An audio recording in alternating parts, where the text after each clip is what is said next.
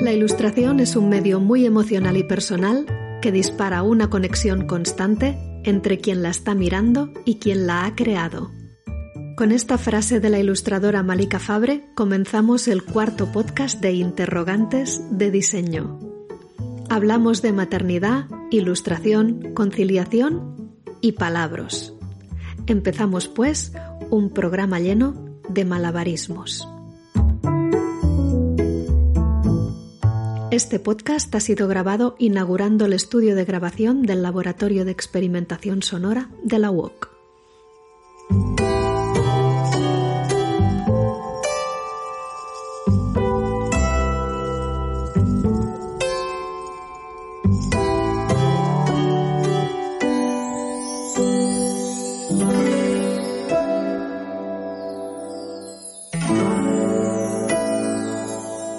Bienvenidos y bienvenidas a un nuevo episodio de Interrogantes de Diseño, espacio dentro del podcast Paréntesis. Somos Gemma San Cornelio, eh, Efraín Foglia y yo misma, Yugma Sagué, profesores de los estudios de Información y Comunicación de la UOC.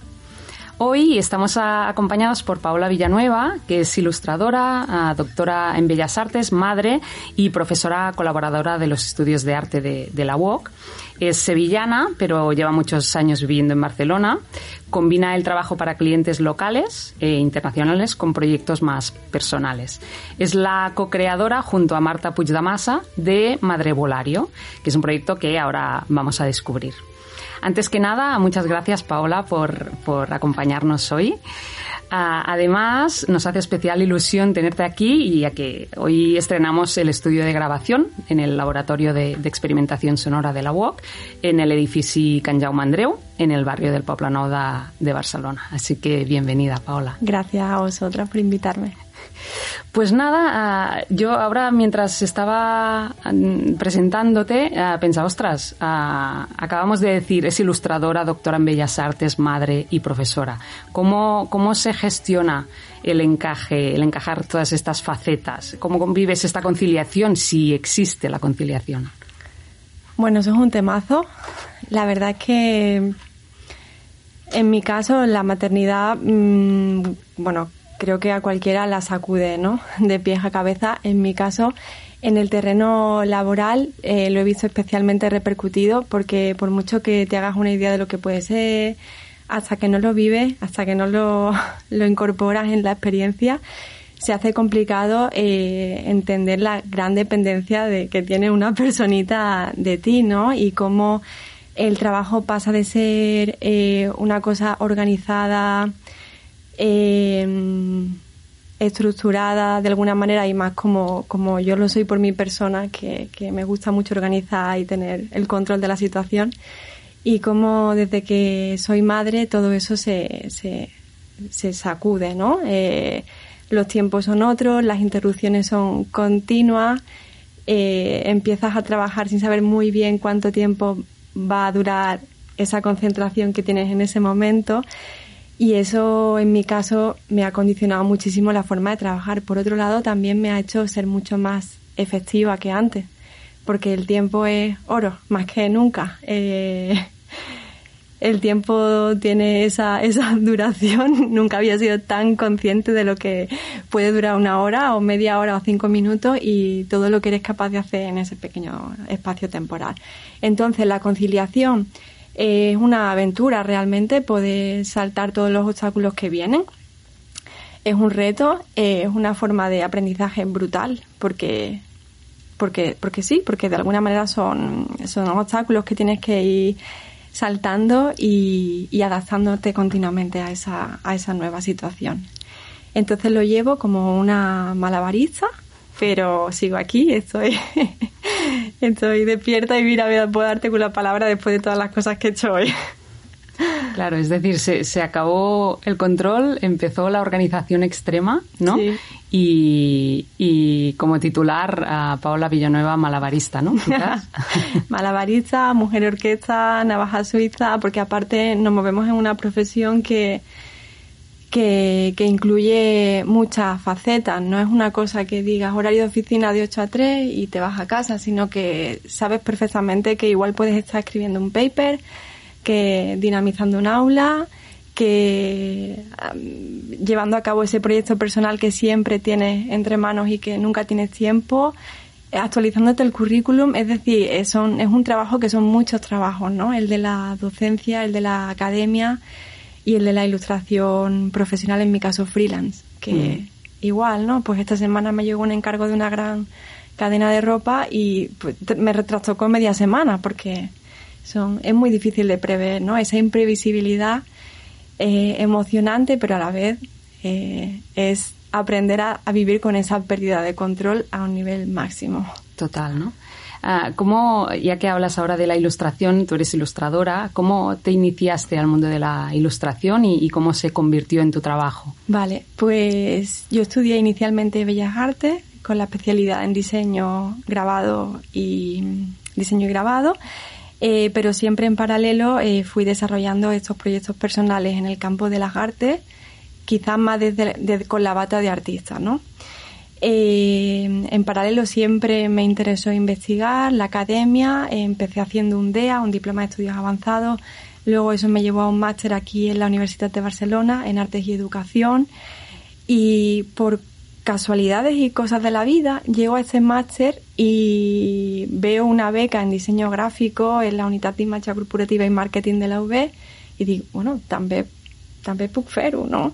Y una manera de costearme el doctorado fue siendo becaria en la unidad de imagen corporativa y marketing. En ese trabajo hice de diseñadora gráfica, me puse la bata de diseñadora gráfica y finalmente estuve bastante tiempo trabajando como parte del equipo y se, se mantuvo durante mucho tiempo. En ese trabajo, además de aprender mucho sobre diseño, y marca, también eh, tuve una compañera, Laia Blesa, maravillosa, una gran profesional, que vio en mí esa cosa de ilustradora tan fuerte, ¿no? Pero no, como ilustradora barra bata artista, sino como una ilustración aplicada al diseño, a la publicidad eh, y en definitiva en un sector comercial que no tiene siempre ese valor, el de, el de los proyectos personales o artísticos. Y dentro de la misma casa, eh, dentro del mismo departamento, em, empecé a hacer ilustraciones para campañas de la universidad, en paralelo me fueron llegando otros encargos externos y de alguna manera dije, hostia, es que siempre he dibujado, pero nunca, la, nunca me había enfocado al sector de esta manera. Y poco a poco se fue convirtiendo cada vez más en una pata más sólida de mi, de mi, de mi, de yo como profesional, hasta que pasado un tiempo dije, voy a poner la apuesta en esto, voy a centrarme en esto junto a la docencia y la investigación que siempre quiero que sea un tándem que vaya caminando junto porque todo lo enriquece, se enriquece entre sí. Hasta el día de hoy, que hace un año decidí dar el salto y decir, venga, pues soy, me dedico eh, a, evidentemente a la niña, pero también a la ilustración profesional, a la docencia y la investigación.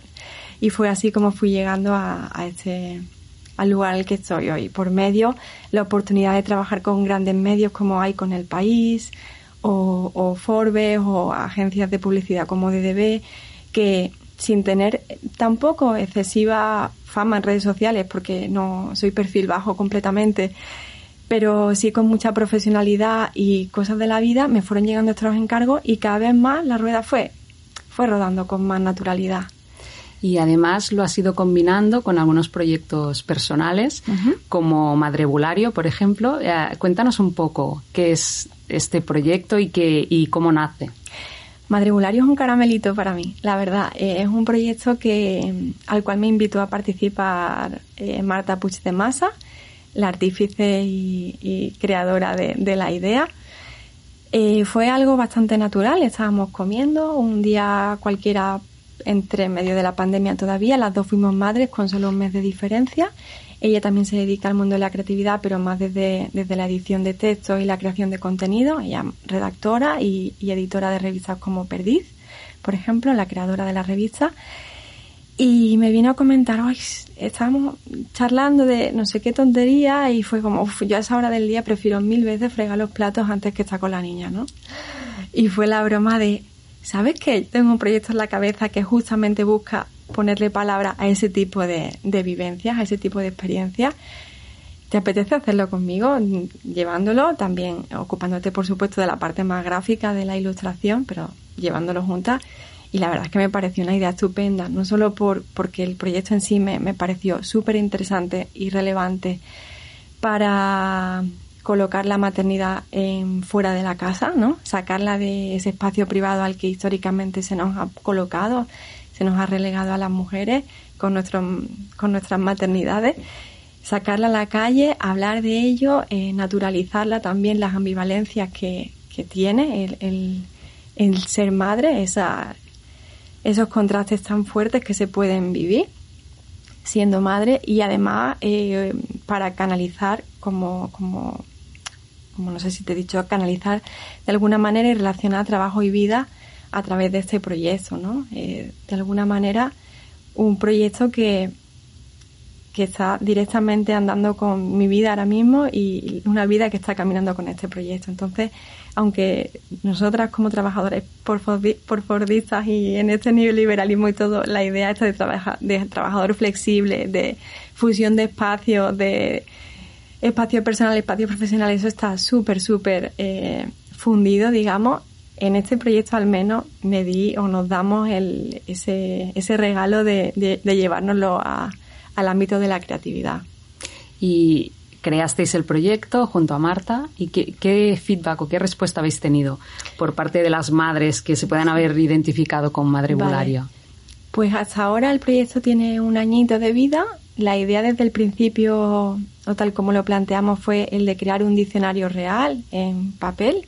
Estamos en ello, estamos presentando el proyecto a distintas editoriales a ver si alguien está interesada.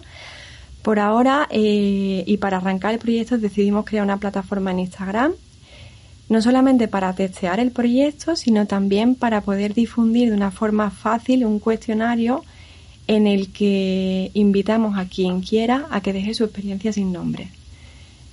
Tú, madre random, puedes entrar ahí y, y dejarnos lo que has vivido y que no tiene nombre para ello. Entonces nos pareció un buen canal para difundir este cuestionario llegar a las máximas mujeres posibles, máximas familias posibles o interesadas en el tema y darle ese altavoz y esa visibilidad. Hasta ahora el proyecto en Instagram está creando bastante engagement porque pese a que nuestros números son humildes, son modestos, sí crea, sí crea, crea mucha comunidad. Eh, porque también pretende hacerlo, ¿no? Pretende ser un lugar común, una plaza, ¿no? ese espacio en el que encontrarnos, en el que decir, hoy me ha pasado esto, le pongo este nombre y la gente comparte y la gente comenta. Entonces, en ese sentido, la acogida por las usuarias está siendo bastante, bastante enriquecedora y también por algunos medios eh, periodísticos, como por ejemplo La Vanguardia, el, el Punta Wii o el Diario Ara, que se ha interesado en el proyecto y nos han invitado y hemos hecho algunas entrevistas que han salido en medios digitales y, y en papel. Y una pregunta, ah, ponnos algunos ejemplos de, palabras, de estos palabras que habéis inventado. Pues por ejemplo, uno que ha tenido mucho éxito ha sido Baterfugio. El Baterfugio es eh, refugiarte en el cuarto de baño como ese lugar seguro, ¿no? En plan, pase lo que pase, estoy en el cuarto de baño y aquí nadie puede perturbarme. Entonces es mi refugio, meterme en el váter e inventarme cualquier excusa. No, mira, es que me estoy, me duele la barriga, porque sabes que ahí no te va a molestar nadie, o al menos esa puerta crea otra, otra, otra intimidad y otra privacidad. Otra que ha creado, eh, que, ha creado interés ha sido Monomami, que creamos con la referencia de la Motomami de Rosalía para hacer eh, justamente referencia a esta madre, a esta madre que tiene el hijo eh, soltera o sin pareja por elección o por las circunstancias que sea y que no quiere sentirse tratada con condescendencia, ¿no? Es una monomamia empoderada. Otra, pues, maroridad en la solidaridad entre madres. O, por ejemplo, concilio, que es la dificultad para conciliar trabajo y vida. En el proyecto tratamos de representar la maternidad, eh, las maternidades en una esfera y en unos ámbitos muy amplios y lo hacemos con humor, eh, consigo, con rigor, pero también con, con, seriedad. Podemos tratar un tema tan fuerte y doloroso como es la ambivalencia, ¿no? De ser madre, de, de decir, jolín, no sé si me cae bien mi hijo un día como hoy, a simplemente hablar de la obsesión por quitarle los mocos. Quiero decir, eh, nos movemos en los ámbitos, en, en, en ese amplio espectro de ser un proyecto serio, pero que también se fija en detalles más pequeños como, como este.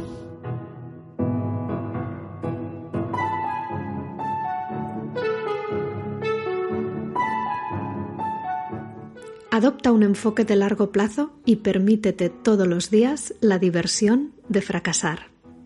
Bruce Mau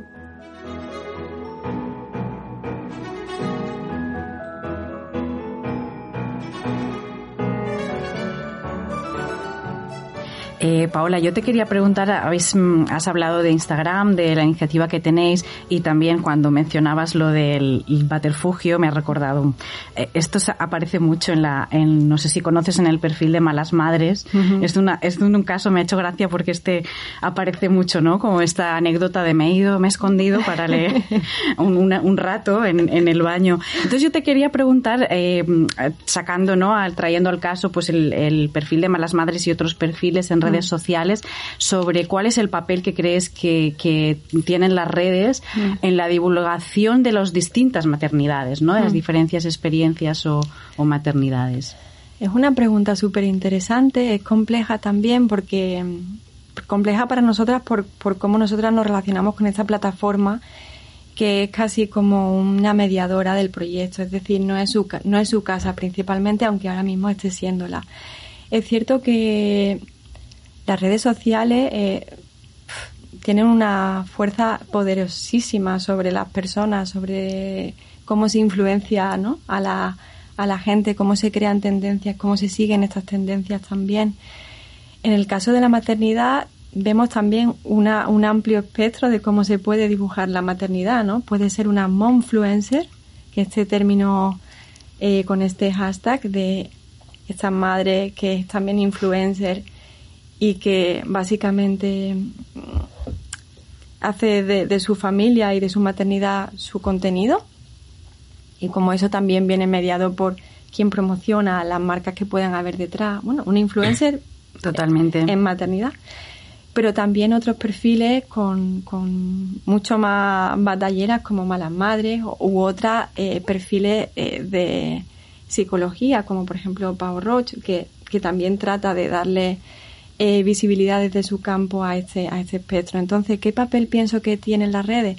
Pues el papel, sobre todo de, desde mi punto de vista, de desmitificar. Sí es cierto que, que hay patrones que se repiten y que siguen siendo o respondiendo a un a unos modelos con los que nosotras no estamos del todo de acuerdo, con esta idea de madre perfecta que llega a todo, la turbo mami, ¿no? Esa, ese ideal que también se vende en redes sociales, pero bueno, como en cualquier libro, como en cualquier espacio, como en cualquier vida, hay muchas realidades de eso, ¿no? Entonces, nosotras pretendemos eh, derromantizar estos ideales de madre que también circulan por las redes sociales, creando también esa comunidad con esas mujeres, porque hay muchas que no se sienten identificadas con la turbo mami o que no se ven para nada reflejadas con la momfluencer, ¿no?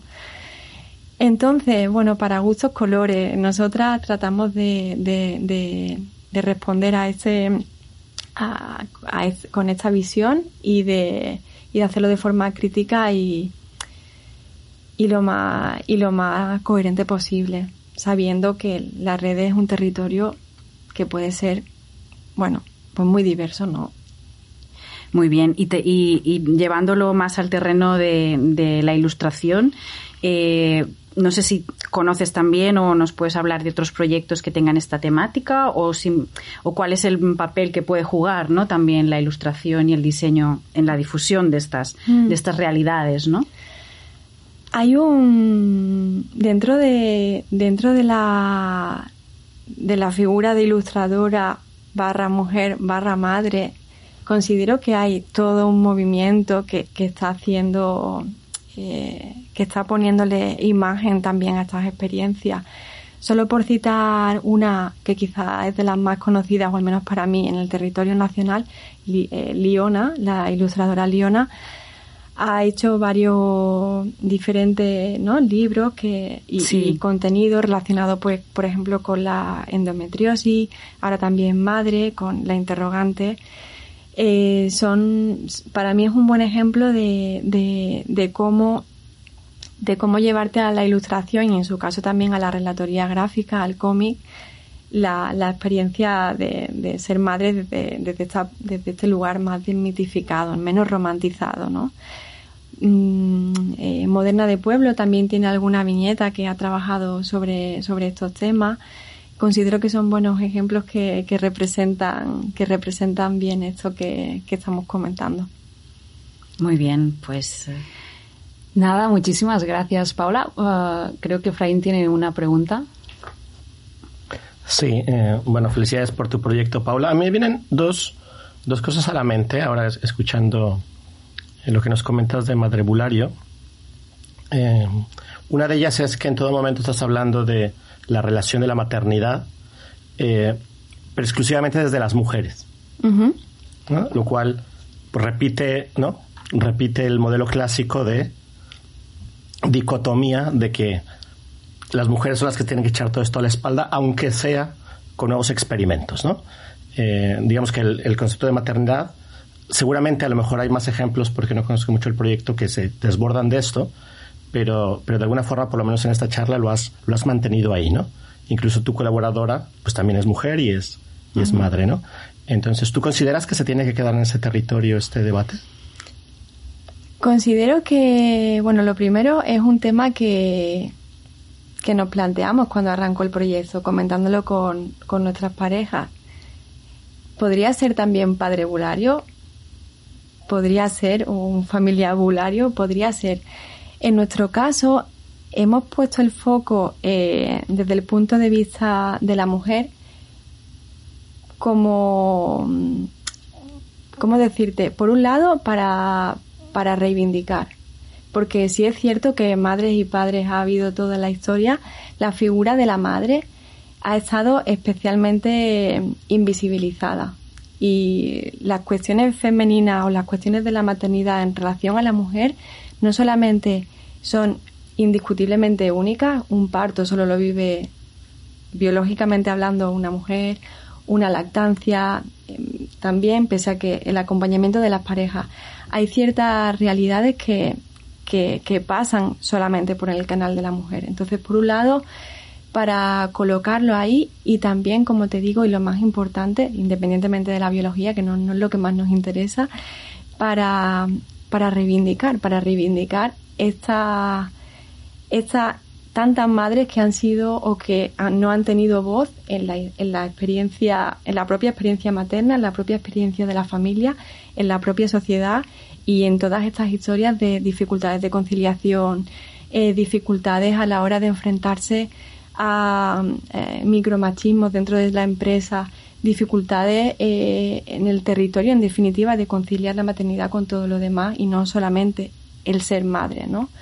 Entonces, es un homenaje a todas estas mujeres, a todas estas madres, pese a que está claro que son experiencias que muchas veces también son compartidas por las parejas, por las otras madres o por los padres también.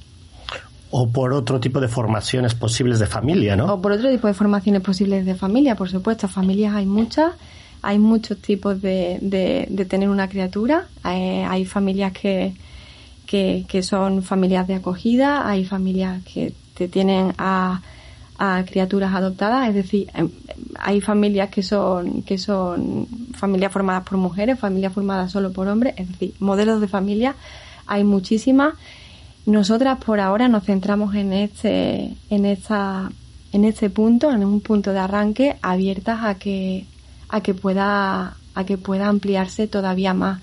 De hecho, en el cuestionario y muchas veces Marta y yo lo hablamos, eh, nos planteamos cómo llamar a estas maternidades, a estas otras maternidades y paternidades, ¿no? En el sentido de que muchas veces la experiencia del proyecto viene canalizada por la nuestra propia, que somos la de dos mujeres de clase media con niñas de dos años y medio y viviendo en pareja mujer y hombre. Pero queremos saber la experiencia de mujeres que viven solas la maternidad o mujeres que viven con otras mujeres en la maternidad o mujeres que son eh, madres eh, de niños de acogida. Es decir, queremos que lleguen también a todas esas realidades para que sea lo más amplio posible. Porque no es una experiencia de Marta y mía, pretendemos que sea lo más abierta posible, pero siempre dependiendo de la participación y de la colaboración de quien quiera, de quien quiera entrar en el proyecto. De hecho, tenemos un, seguidor con el que interactuamos mucho que se llama Papantumacat, que justamente también habla de, en estos términos, pero desde el punto de vista del padre, ¿no? Es decir, eh, estamos abiertas a unirnos con todos estos movimientos que quieran de alguna manera colocar estas vivencias en el centro y revisionarlas desde un punto de vista crítico y transformador como lo que es.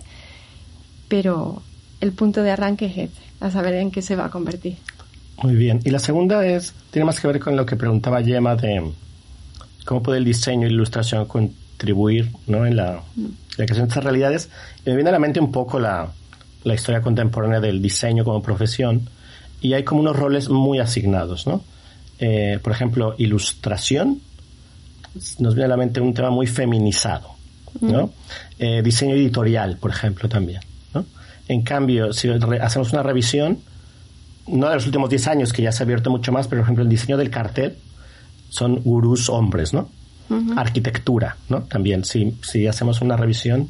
Y, em, y el diseño también está como muy claro, ¿no? Eh, eh, diseño editorial, que sería como más todas aquellas labores, como de más cuidado, ¿no? Y de más, y de más organización de algún aspecto. De hecho, el caso quizás emblemático ahora, que es bastante rocambolesco, es el tema de, de la cocina, ¿no? En este sentido, que pues históricamente las mujeres son las que han cocinado, pero si tiene, si cocina una mujer, pues está, cocinando, y si cocina un hombre, pues es un chef y un artista, ¿no? Mm. Y el diseño ha tenido también mucho que ver en todo esto, en las, en, las últimas tendencias. No sé tú cómo vives esto, porque precisamente encaja, a lo mejor es una coincidencia, mm. que tú eres ilustradora, mm.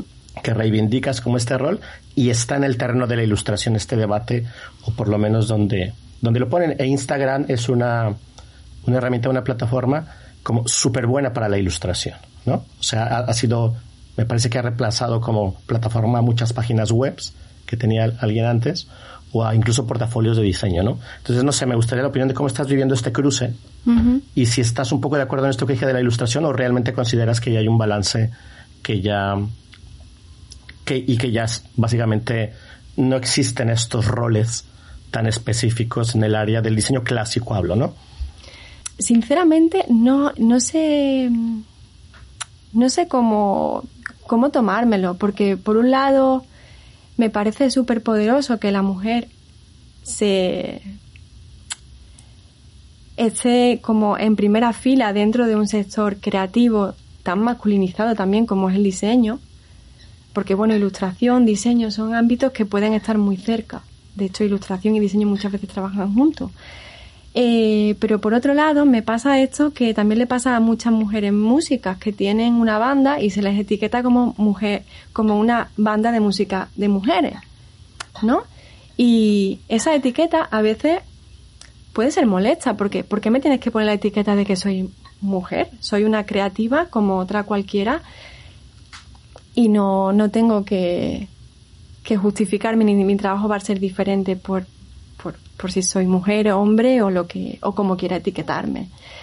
Entonces no sé cómo tomármelo. Realmente sí es cierto que coincido que hay ciertas profesiones que por construcciones sociales están ahí, ¿no? Lo que decía también de hacer de este proyecto un homenaje a todas estas madres en parte es para para salir también de la visión eh, masculina de la maternidad entonces, hacerlo de mujeres para mujeres tampoco es así del todo, porque es un proyecto muy abierto, pero tampoco, al menos yo no me siento especialmente cómoda en el hecho de que sea ilustradora mujer, simplemente soy ilustradora y ya está. Si es cierto que en mi caso, porque trabajo y vida van juntos y la experiencia vivida también tiene una incidencia directa en los temas que me propongo plantear, evidentemente como mujer tengo ciertas realidades que son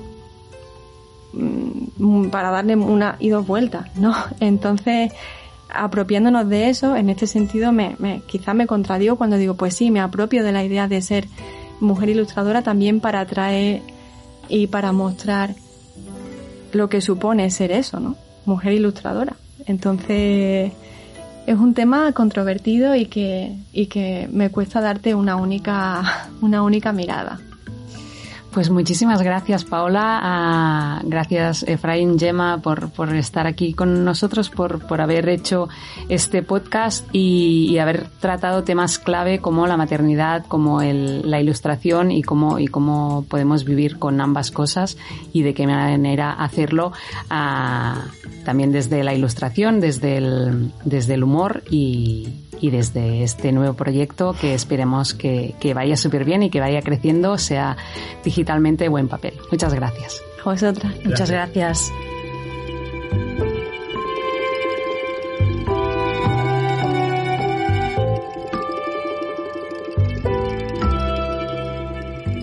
Parece que en las profesiones creativas todo debe ser un camino de rosas. Le rodea una especie de romanticismo, pero hay todo un proceso interior que a veces es maravilloso y a veces un infierno. Julia Solans.